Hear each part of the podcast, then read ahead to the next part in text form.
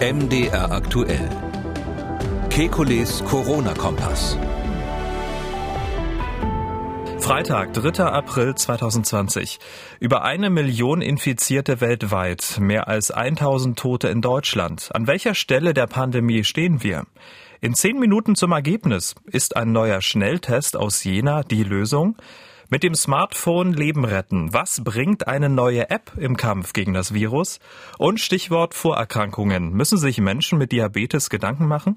Wir wollen Orientierung geben. Mein Name ist Camillo Schumann. Ich bin Redakteur, Moderator bei MDR aktuell das Nachrichtenradio.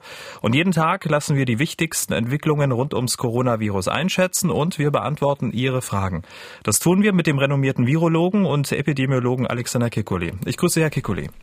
Hallo, Herr Schumann. Ich habe es ja schon gesagt, über eine Million Infizierte weltweit, über 1000 Tote in Deutschland. Wir wollen mal so einen, ja, einen kleinen Zwischenstand geben. An welcher Stelle der Pandemie stehen wir eigentlich? Eine zugegeben schwere Frage, wir wollen es trotzdem mal versuchen. Ja, also die Pandemie steht weltweit immer an verschiedenen Stellen. Das darf man sich nicht wie eine große Welle vorstellen, sondern es poppt an verschiedenen Ländern unterschiedlich auf in verschiedenem Zeitpunkt. Und äh, diese verschiedenen Zeitpunkte sind ganz entscheidend dafür, welche Optionen man dagegen hat. Wir stehen in Europa eigentlich ähm, in einer Phase, wo wir eben gerade dabei sind zu versuchen, diese exponentielle Vermehrung des Virus wieder einzufangen. Andere Länder sind schon länger, in Asien zum Beispiel, in einer Phase, wo sie relativ wenige Erkrankungen ähm, haben im Land, zumindest wenig Neuerkrankungen und die dort mit anderen Methoden einfangen, wie wir es früher auch hier schon mal gemacht haben. Und dann gibt es natürlich Länder wie die USA, die, die uns gerade ganz, ganz deutlich links außen überholt haben. Und dann gibt es noch die große Unbekannte, das sind die, die weniger entwickelten Länder, wo wir gar nicht genau wissen, was da los ist. Also so kann man sagen, diese Pandemie rollt gerade insgesamt an. Ähm, und ähm, man muss je nach Land sich überlegen, wo man gerade steht. Aber es ist noch lange nicht zu Ende, das muss man leider auch sagen. Hm, bevor wir auf Deutschland schauen, dort, wo die Pandemie begann, Asien, ähm, Sie haben es ja gerade schon geschildert, ähm, kann man sagen, dass dort, ähm, ich sag mal so, die ähm, Richtung Alltag wieder zurückzukehren ist?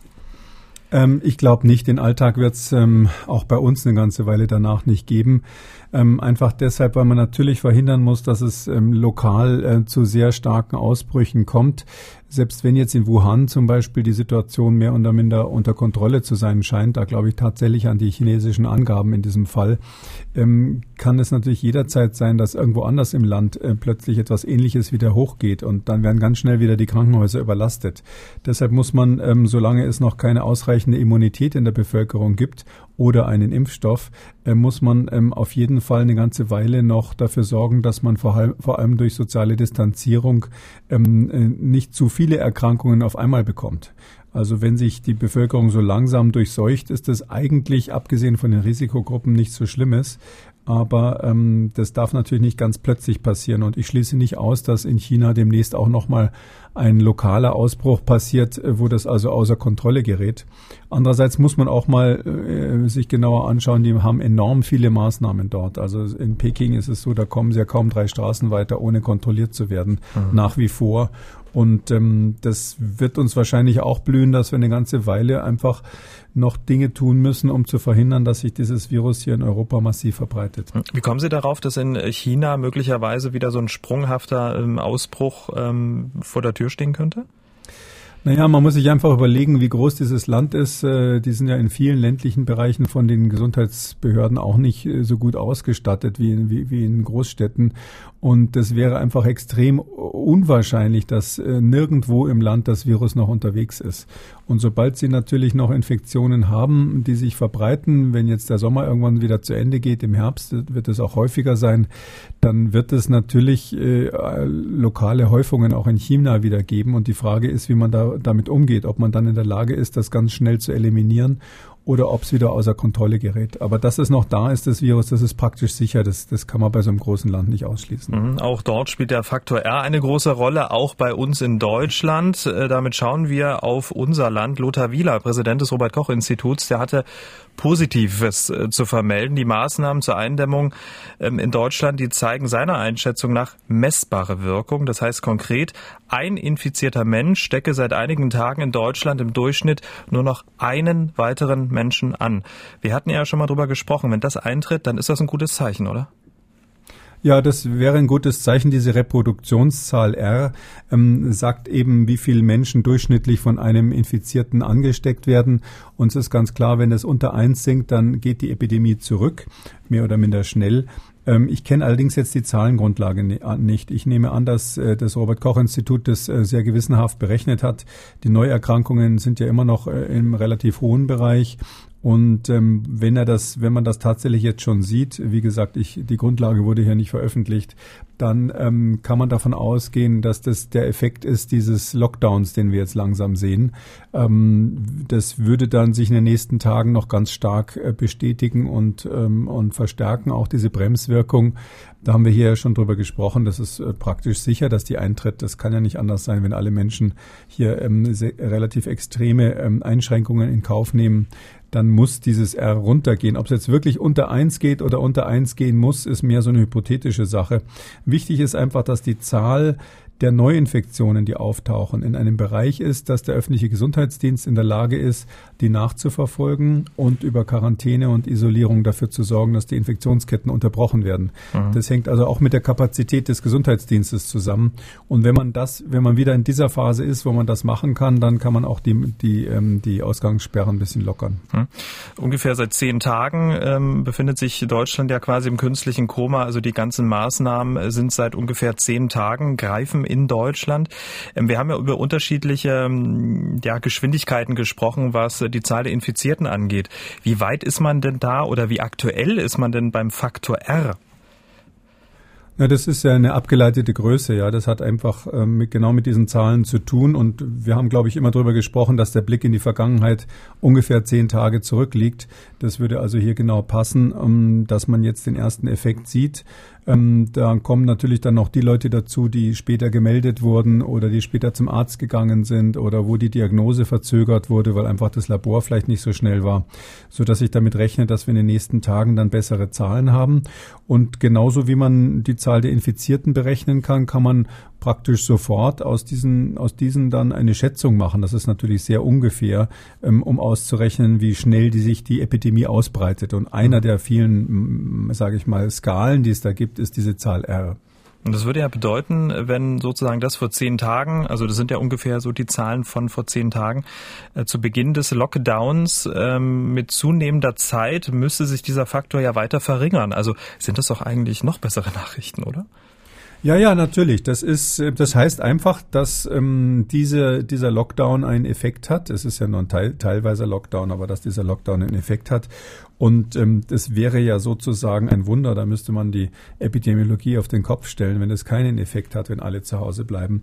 Ähm, selbstverständlich hat es einen Effekt. Und die entscheidende Frage ist jetzt nicht, ob es einen Effekt hat, sondern ob der ähm, kontinuierlich ähm, aufrechterhalten wird, ob es lokale, vielleicht lokale Veränderungen gibt in bestimmten Bereichen, wo es halt nicht so gut funktioniert, vielleicht einzelne Firmen, die weiterarbeiten mussten und dann das ganz Entscheidende ist natürlich, was macht man dann als nächstes? Also diese Exit aus dem Lockdown äh, und diese Exit-Strategie, die ist ja, ähm, da gibt's noch keine allgemein anerkannte. Ich hatte ja da, glaube ich, den ersten Entwurf, ähm, den es so gab, auf den Tisch gelegt.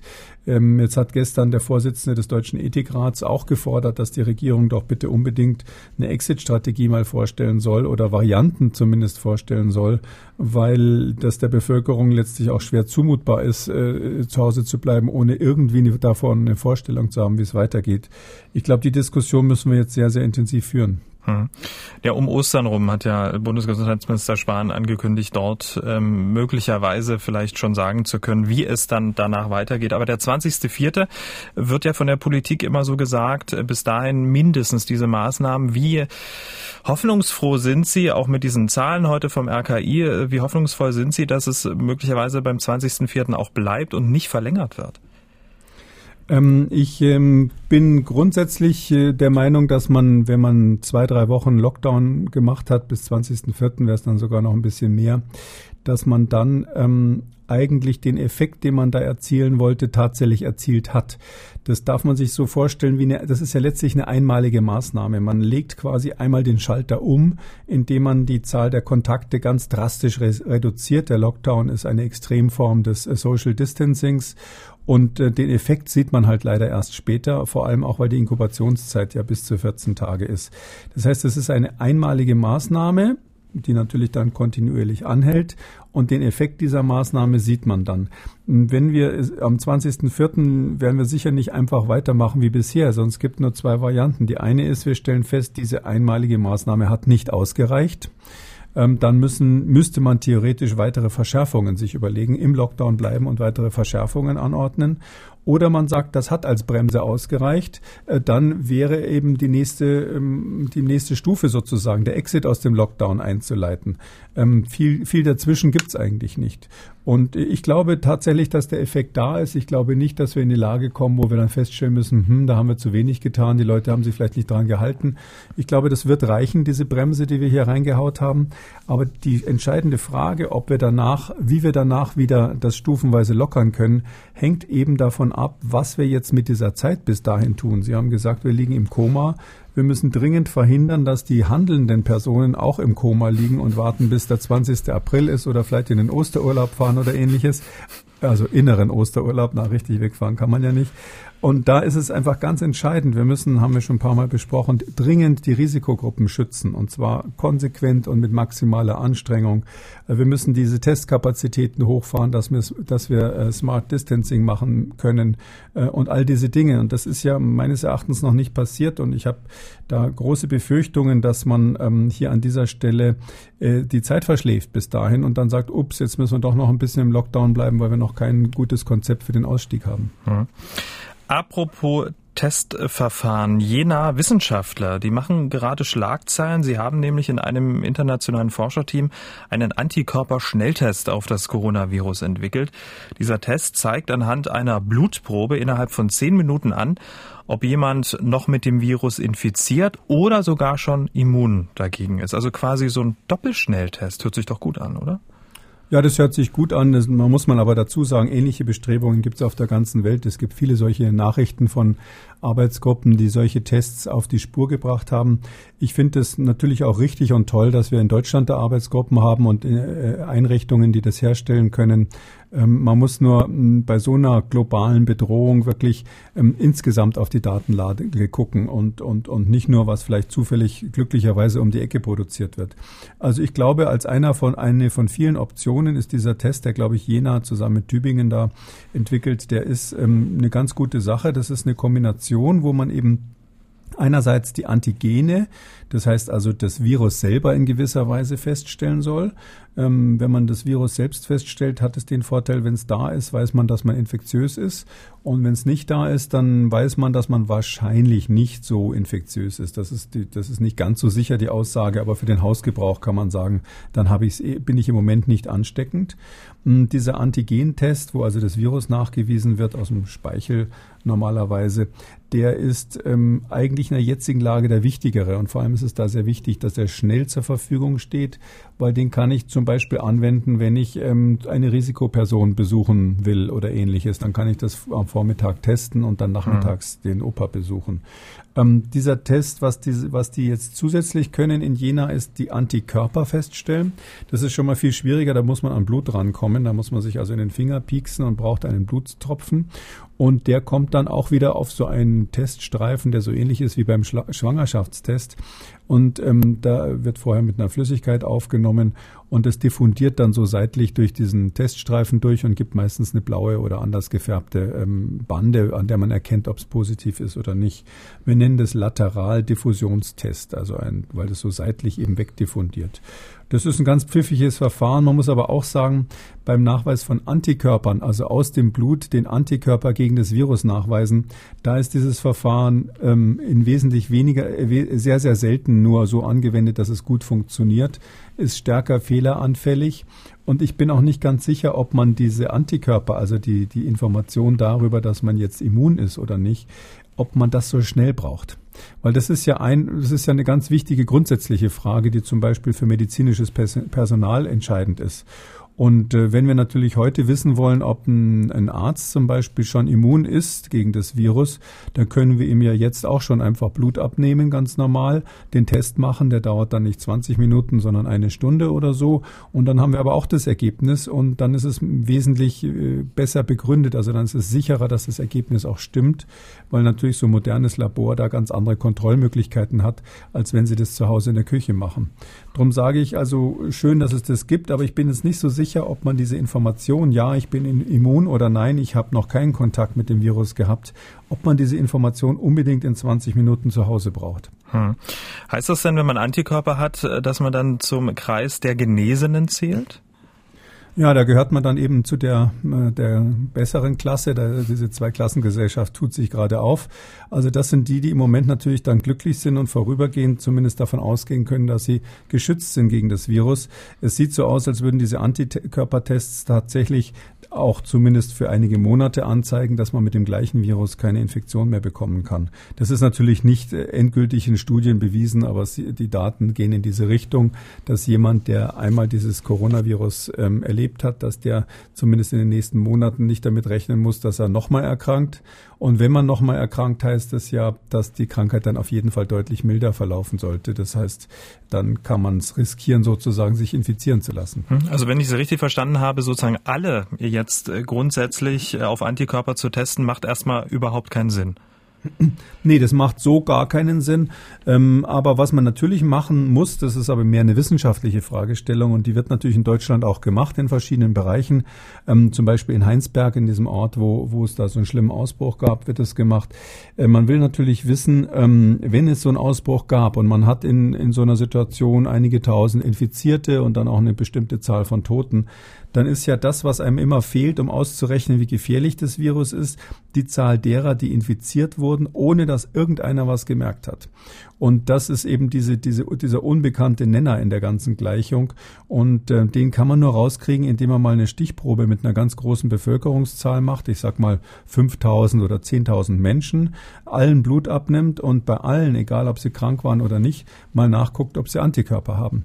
Und dann kann man tatsächlich schätzen, wie viele Menschen ähm, un, unbemerkt infiziert werden, wie viele kriegen Symptome, wie viele werden schwer krank und wie viele sterben. Das ist also wissenschaftlich extrem wichtig und müssen wir auch unbedingt machen, jetzt noch im Lauf dieser Pandemie. Und es wird auch gemacht an ganz vielen Bereichen der Erde.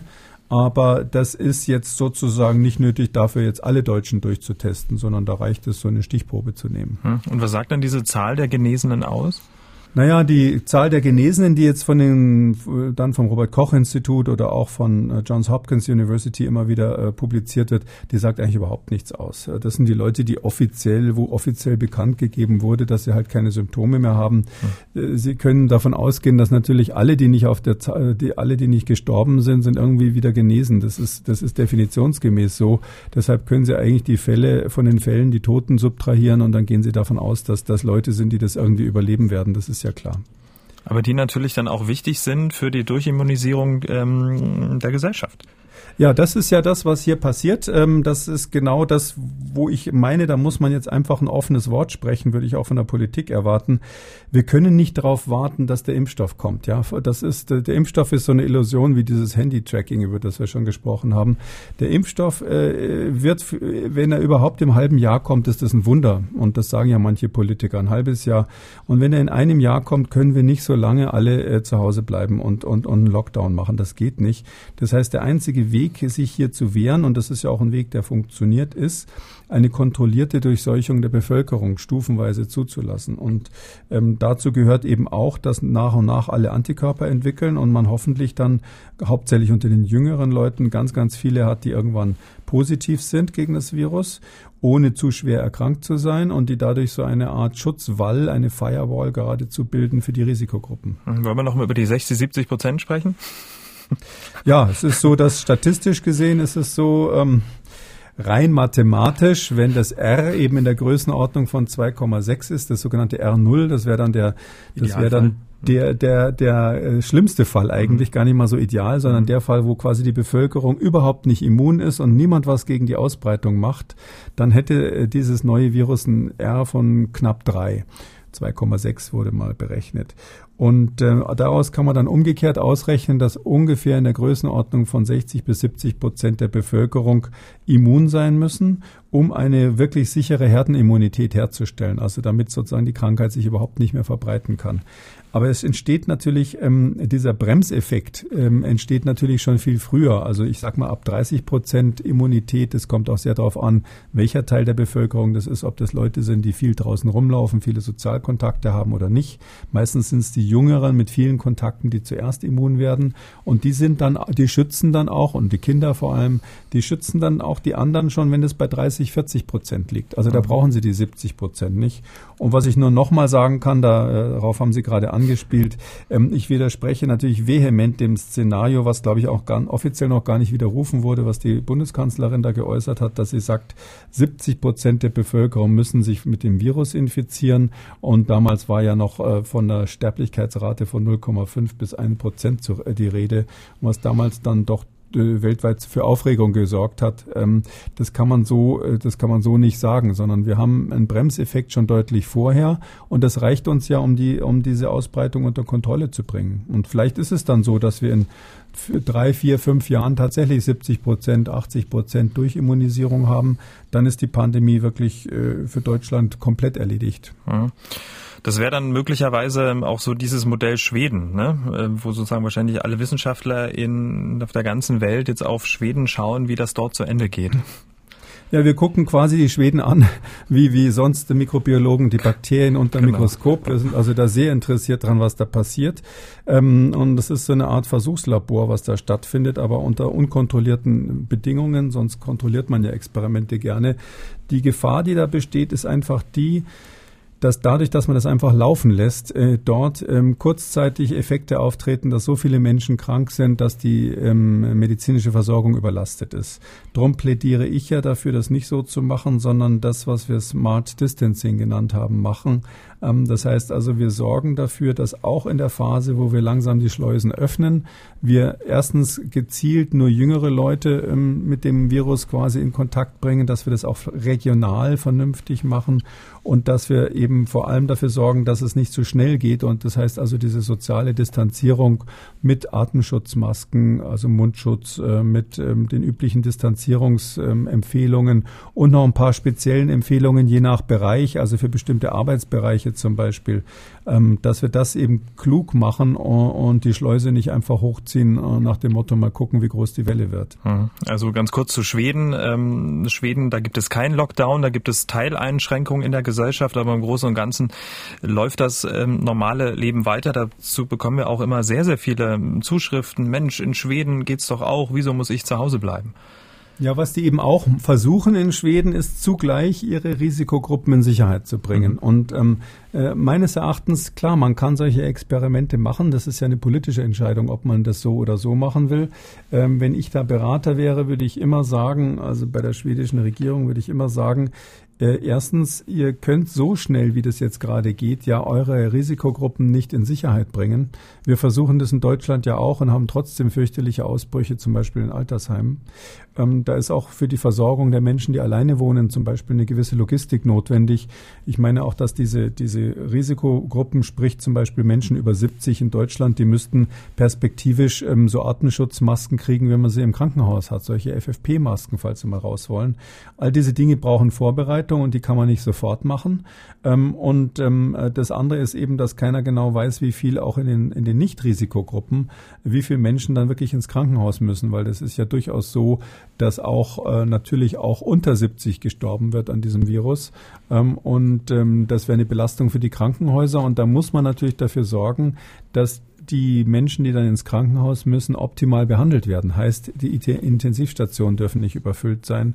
Und all das können die in Schweden ja gar nicht kontrollieren. Die lassen es da so ein bisschen laufen. Also ich habe da ein bisschen Angst vor, aber es kann auch gut gehen. Dann werden wir bei der nächsten äh, Covid-19-Pandemie genau wissen, was man zu tun hat. Aber Katastrophen haben so an sich, dass sie sich nicht eins zu eins wiederholen, sonst wäre es ja keine. Ja, vielleicht kann ja auch eine App helfen, das Virus einzudämmen. In Folge 13 haben wir ja schon mal ähm, darüber gesprochen. Diese Tracking-Apps, die in Asien eingesetzt wurden, die stehen ja sehr in der Kritik, weil sie konkret auf dem Smartphone anzeigen, wer infiziert ist. Also so eine Art Corona-Pranger. Jetzt gibt's den europäischen Gegenentwurf, mit dabei auch das Robert-Koch-Institut. Diese App speichert So sagen die Macher, keine Standortdaten, keine Bewegungsprofile, keine Kontaktinformationen, funktioniert folgendermaßen. Jeder, der die App hat, sendet über Bluetooth einen verschlüsselten Code an andere Geräte mit dieser App. Diese Codes der anderen Nutzer werden dann gespeichert und sollte sich ein Nutzer infiziert haben, werden die anderen Nutzer dann gewarnt. So nach dem Motto, hier übrigens, da gab es in den letzten Tagen eine Person, der, der, zu nahe, der du zu nahe gekommen bist, die ist infiziert, check das mal. Völlig anonym. Wie hört sich das für Sie an? Also grundsätzlich ist sowas natürlich immer nett, dass man sowas hat. Ähm, ich glaube aber, dass es hauptsächlich psychologische Sicherheit ähm, verleiht. Ähm, auch in Südostasien war das so, dass übrigens diese, ähm, diese ganzen äh, Tracking-Apps nachweislich, also zumindest gibt es überhaupt keinen Nachweis, dass die dort irgendwas gebracht haben für die Nachverfolgung von Infizierten. Ähm, psychologisch hat es vielleicht einen beruhigenden Effekt. Das kann gut und schlecht sein, wenn man sich dann in Sicherheit wiegt, weil man keine solche SMS bekommen hat. Dann ist natürlich auch die Gefahr, dass man vielleicht unvorsichtig wird. wird. Ähm, ich glaube aber, dass rein technisch gesehen das äh, kaum möglich ist, so eine App so zu entwickeln, dass sie uns wirklich was nutzt. Das, ich habe dann auch darüber gelesen, dieses, dieses neue Verfahren soll angeblich erkennen, wenn beispielsweise eine Kunststoffscheibe war zwischen Ihnen und dem anderen, der da infiziert ist. Ähm, ich kann mir gar nicht vorstellen, wie das in so kurzer Zeit getestet und dann auch sauber funktionieren soll, dass also diese App über Bluetooth erkennt, ob jetzt zwischen mir und der Kassiererin im Supermarkt oder dem Kassierer im Supermarkt tatsächlich eine Plastikscheibe war, weil das ändert natürlich die Situation komplett, wenn da eine Scheibe dazwischen ist oder vielleicht der Arbeitgeber in dem Supermarkt dem Kassierer schon äh, eine Maske aufgesetzt hat und zur Verfügung gestellt hat oder ich vielleicht selber in dem Laden auch mit der Maske war. Jetzt stellen Sie sich vor, der, der, derjenige war sogar vielleicht mit der FFP-Maske in dem Laden, dann ist das natürlich totaler Unsinn, diese, diese vermeintliche Nähe als Alarm zu deklarieren. Und äh, was ja dann die Konsequenz ist, dass jeder, der in der Nähe war, ja 14 Tage in Quarantäne muss. Genau. Das muss man sich mhm. einfach mal klar machen. Und ähm, da würden natürlich ganz viele falsch positive auflaufen, selbst wenn die App dann noch halbwegs nachgebessert wird und das alles unterscheiden könnte. Leute, die, die nur Rücken an Rücken standen, sind natürlich dann auch, wenn sie, wenn sie, wenn sie nah zusammen waren, praktisch registriert. Und umgekehrt würden alle Arten von Schmierinfektionen überhaupt nicht erfasst werden, weil man da ja nicht zugleich ist. Daher habe ich da sehr, sehr große Zweifel, dass das wirklich von der Sache her was bringt. Abgesehen davon, das kann man nicht oft genug sagen, man ist eben höchstens einen Tag vor Ausbruch der Symptome ist man ansteckend. Einen Tag vorher, das ist schon großzügig, wahrscheinlich ist es nur ein halber Tag. Und jetzt brechen dann die Symptome aus und zwei Tage später hat man die Diagnose und, sagt, und dann wird man gefragt, wen hast du denn gesehen die letzten drei Tage? Also diese Frage zu beantworten, und zwar so gesehen, dass ich weiß, war das ein gefährlicher Kontakt, ja oder nein. Ich meine, da ist die Befragung der Person immer noch viel wertvoller als so eine komische App. Weil wenn mir einer ins Gesicht gehustet hat, das hat vielleicht nur zehn Sekunden gedauert. Das merke ich Aber mir. die App kann das nicht feststellen. Ja, aber die App kann ja. sich das nicht feststellen. Aber, aber ja. Sie merken sich das mhm. natürlich in der mhm. jetzigen Lage. Und ich weiß natürlich, äh, also daher glaube ich, das ist vielleicht ein kleines Hilfsmittel. Vielleicht werden auch die technischen Probleme noch gelöst.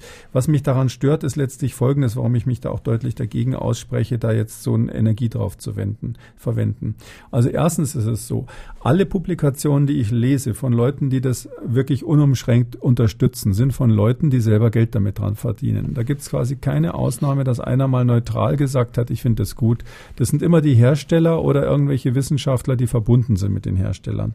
Zweitens ist es so, wir haben so viele Hausaufgaben zu machen. Wir haben nicht einmal Schutzmasken für das medizinische Personal ausreichend. Wir haben keine Masken für die Allgemeinbevölkerung. Wir müssen schon Aufrufe machen, sich die selber zu besorgen. Wir wissen nicht, wie wir die Alten schützen sollen und diese ganze, bis zu den Tests, diese riesige Liste von Hausaufgaben ist unerledigt und äh, oder wird gerade erst angegangen. Und dann schreien die Politiker so nach der App, so ähnlich wie manche Krebskranken, äh, denen wird dann auch immer angeboten, irgendein Heilmittel, mit dem man sie angeblich retten kann. Ich finde, wir müssen uns auf das konzentrieren, was ganz offensichtlich und unbedingt notwendig ist. Und so eine App ist für mich ein nice to have, aber dann, dass dann praktisch in jeder Talkshow ein Politiker sitzt und sagt, wir werden das Volk mit dieser App retten. Ihr müsst nur eure Privatdaten bis zum gewissen Grad zur Verfügung stellen. Das finde ich nicht in Ordnung. Abgesehen davon, dass man immer dazu sagen muss, man braucht etwa 60 Prozent der Bevölkerung, die da mitmachen, damit es einen epidemiologischen Effekt hat. Und wenn es komplett freiwillig ist, sehe ich das alles nicht. Mhm. Die Macher sagen auch, 30 Prozent würden möglicherweise auch schon reichen. Möglicherweise aber, auch schon, ja. Äh, genau. Aber 60 ist die Zahl, die mathematisch rauskommt rauskommt, wenn man es ausprobiert. Ja, also irgendeinen Effekt sieht man vielleicht schon vorher. Ich, ich, ich meine, alles in Ordnung, machen wir, ist ja auch gut, ist vielleicht auch ganz lustig jetzt. Ich finde das, ich bin da auch technikaffin, ich finde es lustig, sowas zu haben, mal zu gucken, ja. Aber das ist für mich ein nice to have und man darf wegen so einer Sache, die sozusagen Kür ist, die Pflichtübungen nicht vergessen und man darf die Kür nicht verwenden, um von der Pflicht abzulenken. Das lasse ich jetzt einfach mal so stehen. Herr Kikoli, wir müssen, anderes Thema, über Vorerkrankungen äh, noch sprechen. Sehr viele verunsicherte Menschen schreiben uns zu diesem Thema, Stichwort Diabetes. Mal so ganz grundsätzlich, was kann man denn eigentlich zu Diabetes und Corona sagen, bevor wir eine konkrete Hörerfrage beantworten? Na, es ist grundsätzlich so, wir wissen statistisch, dass Menschen, die Diabetes haben, das spielt keine Rolle, ob es Typ 1 oder Typ 2 ist.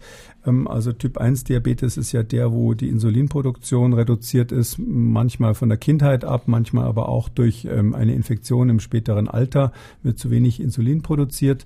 Und Typ 2 ist ein Diabetes, wo quasi ähm, das Fettgewebe nicht mehr so funktioniert, wie es soll. Das sind meistens Menschen, die ein bisschen übergewichtig sind und wo dann eher im höheren Lebensalter auch so eine Balance der Steuerung nicht mehr funktioniert und man deshalb zu hohen Blutzucker hat. Ähm, und diese ganzen Diabetiker, auch Leute, die aus anderen Gründen, auch ohne einen echten Diabetes zu haben, ähm, solche äh, Balance-Störungen des Blutzuckers haben. Wir nennen das dann metabolisches Syndrom. Alle Menschen, die sowas haben, haben ein deutlich erhöhtes Risiko, ähm, an Coronavirus zu versterben oder schwere Erkrankungen zu bekommen. Mhm. Das ist der Hintergrund. Und jetzt ist es so, wir wissen, dass viele dieser Menschen Medikamente nehmen und einige dieser Medikamente sind eben so, dass sie ähm, äh, unter anderem dafür sorgen, dass ähm, der Rezeptor, an den zufällig das Coronavirus bindet, ja, das ist das, das ist der ACE2-Rezeptor, also das ist das ein, also, oder das ist das ACE2, also ein Enzym, was ähm, an der Entwicklung von Bluthochdruck eine Rolle spielt, was auch mit Diabetes zusammenhängt. Und da gibt es eben Menschen, die Medikamente nehmen, bei denen ist dann dieser Rezeptor manchmal erhöht, also mehr da als beim Durchschnitt. Und dann gibt's halt dann die offensichtliche Theorie, aha, der Rezeptor, wo das Virus bindet, ist häufiger vorhanden, also macht das Virus möglicherweise einen größeren Schaden. Das ist eine reine Theorie, ist gar nicht bewiesen, dass es so ist, aber dieser Zusammenhang rein biologisch besteht. Und ähm, jetzt hat man einerseits die Tatsache, dass die Diabetiker ein erhöhtes Risiko haben, das ist eine Tatsache. Und man hat diesen möglichen Erklärungsmechanismus mit diesem Rezeptor. Und darum ist es natürlich völlig berechtigt zu sagen, ja, alle Menschen mit einem Typ 1 oder Typ 2 Diabetes sollen sich vor diesem Virus erstmal in Deckung bringen. Hm. Da sprechen wir über Diabetiker, die auch noch zusätzlich Medikamente nehmen. Wie sieht's aber bei einem jungen Mann aus, um die 30, topfit, aber Diabetes Typ 1? Mit Typ 1, ähm, wenn er nur Insulin nimmt, ähm, also das ist nicht so genau auseinandergerechnet. Also beim Typ, typ 1 Diabetiker nehmen oft Insulin oder Insulinersatzstoffe und keine weiteren Medikamente. Ähm, und ähm, da ist es ähm, nicht klar, ob die ein erhöhtes Risiko haben als Teilgruppe. Mhm. Weil das muss man sich so vorstellen, das ist natürlich, man hat ja die Bilder aus Wuhan gesehen oder auch aus Italien, das ist natürlich immer eine Stresssituation, in der da mal schnell ein paar Daten von den Patienten abgefragt werden. Und so diese Feinheiten, welcher Typ das jetzt war, ob das jetzt jemand war, der dieses Medikament genommen hat oder nicht, ähm, das, das ist in der Tat, ähm, in der Tat nicht so genau dokumentiert. Aber das heißt für mich dann umgekehrt, wenn ich zu so einer großen Gruppe dazugehöre, wo für die Gesamtgruppe das Risiko eindeutig ist, dann würde ich jetzt nicht darauf setzen, dass ich, weil ich jung bin und halt nur Insulin nehme, ähm, dass ich da nicht dazugehöre, weil das Risiko wäre mir zu groß. Ich würde erstmal immer davon ausgehen, dass alle Diabetiker ähm, im Risiko stehen, sofern wir nichts anderes belegt haben. Also Obacht und speziell schützen, also mindestens eine, eine, eine Atemmaske. Ja, ich finde mindestens eine Maske. Ich bin ja wirklich dafür, dass die Risikogruppen, sobald wir die Krankenhäuser versorgt haben, dann auch eine richtige FFP-Maske kriegen. Also so eine, wie wir sie im Krankenhaus auch verwenden, weil das wäre der, der beste Effekt, den man haben kann. Ja, das ist ja Prävention, wenn man die Gruppen schützt und nicht nur so eine reaktive Maßnahme. Hm, das sind zwei oder drei egal, oder? Ähm, also es ist so, wir haben FFP2-Masken, das ist die unterste Stufe, die zulässig ist für sowas im, im Arbeitsbereich und die sind auch sinnvoll. Es gibt auch FFP3, die sind noch ein bisschen besser gegen Viren und schützen noch etwas besser, aber ähm, das ist meines Erachtens ähm, hier kein Thema, weil die FFP3-Masken, wenn man die länger aufhat, schon ziemlich anstrengend zu atmen sind, weil das natürlich mhm. ein dicht, dichterer Filter ist. Zum Diabetes hat diese Dame folgende Frage. Meine Bekannte ist äh, Diabetiker Typ 1. hat schon mit 18 Jahren den Diabetes bekommen und ist jetzt 44 Jahre alt. Äh, Im Laufe der Zeit ist sie auch, äh, hat sie Bluthochdruck und wird aber mit Medikamenten gut behandelt. Trotzdem gehört sie ja zur Risikogruppe mit Vorerkrankung. Zeit ist sie zu Hause mit den äh, Kindern, weil ja keine Schule ist. Jetzt ist meine Frage, wäre es nicht besser und sicherer, wenn sie noch für eine, noch eine gewisse Zeit zu Hause bleiben würde? Also hier haben wir sozusagen den Fall Diabetes plus Medikamente. Ja, das ist eben das, was man wirklich, drum ist gut, dass wir so im Detail darüber gesprochen haben. Das sind eben bestimmte Medikamente, die das machen, die also ähm, dafür sorgen, dass ähm, das sind die sogenannten Angiotensin-Rezeptorblocker. Das ist, kann man sich ja mal seinen Arzt fragen, ob man sowas ha hat. Da gibt's Angiotensin-Rezeptorblocker und auch die anderen heißen ACE-Hämmer. Das sind zwei Gruppen, die eben bei Bluthochdruck verschrieben werden und auch bei manchen Diabetikern. Und wenn jemand sowas hat, solche Medikamente, dann äh, ist er nach der Theorie, praktisch bewiesen haben wir es nicht, sogar in einem besonders hohen Risiko, weil diese Medikamente eben dafür sorgen, dass diese Rezeptoren, wo das Virus andockt, äh, besonders äh, mehr werden. Die werden dann zum Teil fünfmal so viel wie sonst. Und da ist die Idee, dass das vielleicht da eine Rolle spielt bei diesen schweren Verläufen. Aber wie gesagt, das ist eine Hypothese. Wir wissen mhm. das nicht genau. Mhm. Aber wäre sozusagen über den Daumen zu sagen, mal ein, zwei Wochen lieber zusätzlich zu Hause zu bleiben, vielleicht dann doch der richtige das, Weg? Äh, auf jeden Fall sich zu schützen. Also mhm. nach dem Lockdown länger zu Hause bleiben würde ich nicht. Aber mhm. da muss man eben durch, durch Smart Distancing wirklich dafür sorgen, dass man also besonders geschützt wird und, ähm, und Menschen eben Menschenmengen vermeidet. Auf, auf keinen Fall größere Familienveranstaltungen ohne, ohne dass alle wenigstens einen Mundschutz haben und Abstand halten. Und okay. das würde ich dann schon, schon noch eine Weile weitermachen, auf also jeden Fall. Diese persönliche Einschränkung aber direkt zu Hause bleiben, wäre dann doch übertrieben. Also raus an die frische Luft sollen die alle. Das haben wir schon ein paar Mal gesagt. Das ist also in einigen Ländern ja leider verordnet worden. Einige Länder drohen sogar damit, dass die Ausgangsbeschränkungen noch verschärft werden. Also ich finde, das ist unmenschlich, die, die Menschen in die Wohnung einzusperren und irgendwo muss auch mal, muss auch mal eine Grenze sein mit der Angst vor diesem Virus. Wir müssen als Bevölkerung uns schützen. Wir müssen dafür sorgen, dass nicht zu viele auf einmal infiziert werden. Aber jetzt alle einzusperren, ohne dass sie an die frische Luft dürfen, da wäre ich absolut dagegen. Wir bleiben bei den Hörerfragen und kommen zu einer runden Zahl und zwar äh, geht es weiter mit der 1000. Frage, die wir per Mail bekommen haben. Die 1000. Frage kommt von Frau Kaul aus Berlin. Sie schreibt, in einer Zeitung las ich, dass im Zusammenhang mit dem Coronavirus eine BCG-Schutzimpfung getestet wird, also eine Tuberkulose-Schutzimpfung. In der DDR gab es eine derartige Schutzimpfung. Könnte die noch heute in Bezug auf Covid-19 wirksam sein? Also die Impfung von damals, so habe ich die Dame verstanden. Mhm. Ja, da wurden früher Kinder geimpft und ist übrigens in vielen Bereichen der Welt noch so. Also die Antwort ganz kurz gesagt, leider nein. Also die, die Impfung von damals ist heute natürlich kein Schutz mehr gegen Covid-19.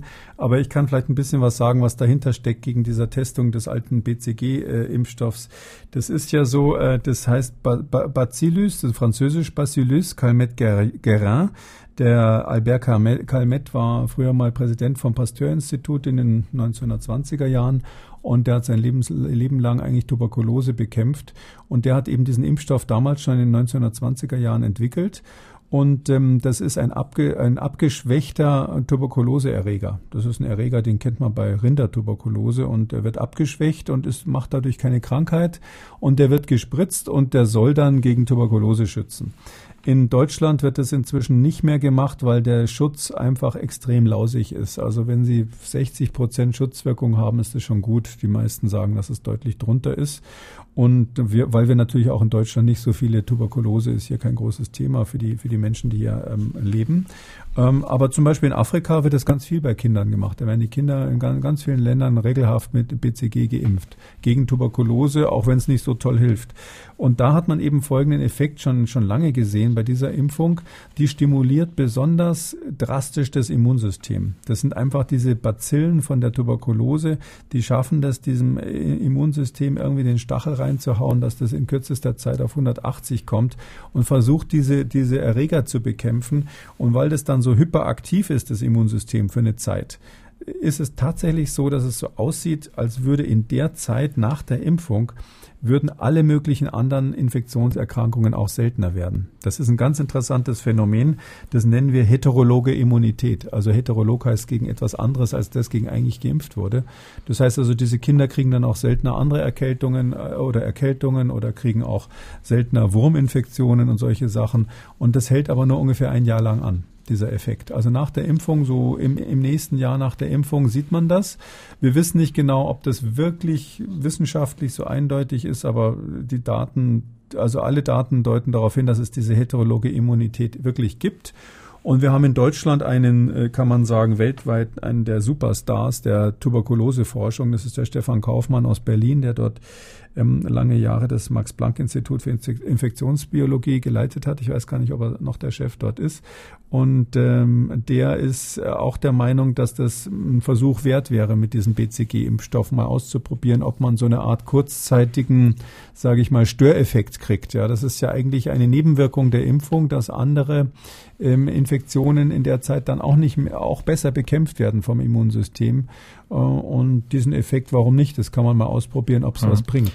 Aber sozusagen diese Impfung aus der DDR hat äh, heute keine Schutzwirkung mehr. Nee, das genau. ist nur ein mhm. Jahr lang, weil das genau. so eine Art Alarmzustand des Immunsystems ist. Übrigens umgekehrt muss man sagen, wenn man so eine Impfung gibt, nachdem einer mit, mit Covid-19 infiziert wurde, dann Gnade im Gott, ja, weil dann eben genau das Gegenteil passiert. Dann kriegen sie eine, Überinfek eine Überaktivität des Immunsystems gegen die eigenen Lungenzellen und das wollen sie nicht. Eine Frage schaffen wir noch. Ich muss ein bisschen auf die Uhr gucken. Eine wollen wir noch machen und zwar ganz viele Fragen erreichen uns zu diversen Nahrungsergänzungsmitteln, die gut fürs Immunsystem sein sollen. Auch diese Dame hat, so, hat dazu eine Frage.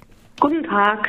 Meine Frage an äh, Herrn Kekule lautet, äh, ob man das Immunsystem mit Vitamin D ein bisschen fördern kann. Vielen Dank, auf Wiederhören. Der Vitamin D, das Sonnenvitamin. Ja, also ganz grundsätzlich ist es sinnvoll, ähm, wenn man jetzt ähm, tatsächlich äh, überhaupt nicht raus kann, ähm, Vitamin D zu nehmen. Da wäre ich jetzt grundsätzlich nicht dagegen. Speziell für die Knochen ist das ja auch nicht schlecht. Es, stimuliert auch im Prinzip das Immunsystem. Es ist nur so, bis es zum Vitamin D-Mangel kommt, muss man natürlich schon eine ganze Weile im Dunkeln sein und wir dürfen ja noch raus. Also man, ich glaube, man darf auch raus, um sich in die Sonne zu legen. Das weiß ich gar nicht genau, ob das auf der Liste ist. Ähm, aber wenn jemand partout nicht raus kann, dann ist es grundsätzlich gar nicht so schlecht, vor allem wenn man ein bisschen älter dann ist, Vitamin D zu nehmen. Dass das einen Effekt aufs Immunsystem hat, in dem Sinn, dass man sich konkret gegen Covid-19 schützt, wäre leider, ähm, das wäre Utopie. Das ist leider überhaupt nicht so. Also es gibt keinen Hinweis, auch nur andeutungsweise, dass man mit Vitamin D gegen Covid-19 sich schützen kann. Und das macht, glaube ich, auch bessere Laune. So ein bisschen. Und das mit das Vitamin, ja, man darf es übrigens nicht überdosieren. Mhm. Das diese ganzen fettlöslichen Vitamine, da darf man nicht zu viel von nehmen, aber das steht auf der Packung in einem Kleingedruckten, wie viel man da nimmt. Herr Kekoli, wir sind am Ende von Folge 17 und wie immer möchte ich was Positives von Ihnen hören, egal was. Ne? Das kann eine schöne persönliche Begegnung sein in Zeiten von Corona, eine positive Meldung aus der Wissenschaft. Auf jeden. Fall wollen wir die Hörer dieses Podcasts, es sind sehr, sehr viele und für die dieser Podcast quasi schon zum Tagesablauf gehört, mit einem guten Gefühl entlassen.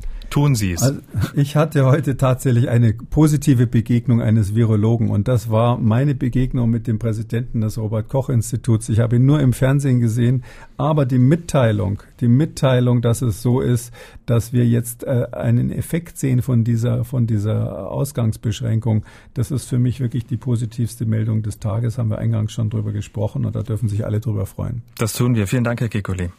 Sehr gerne. Bis dann, Herr Schumann. In Folge 18 gibt's wieder ein Kekulis Corona-Kompass-Spezial, nur mit äh, Fragen von Ihnen, liebe Hörer, und die Antworten des Experten. Ihre Frage war nicht dabei? Dann hören Sie das Spezial oder klicken Sie unseren ausführlichen Fragen und Antworten zur Corona-Krise-Artikel auf mdraktuell.de. MDR aktuell. Kekules Corona-Kompass.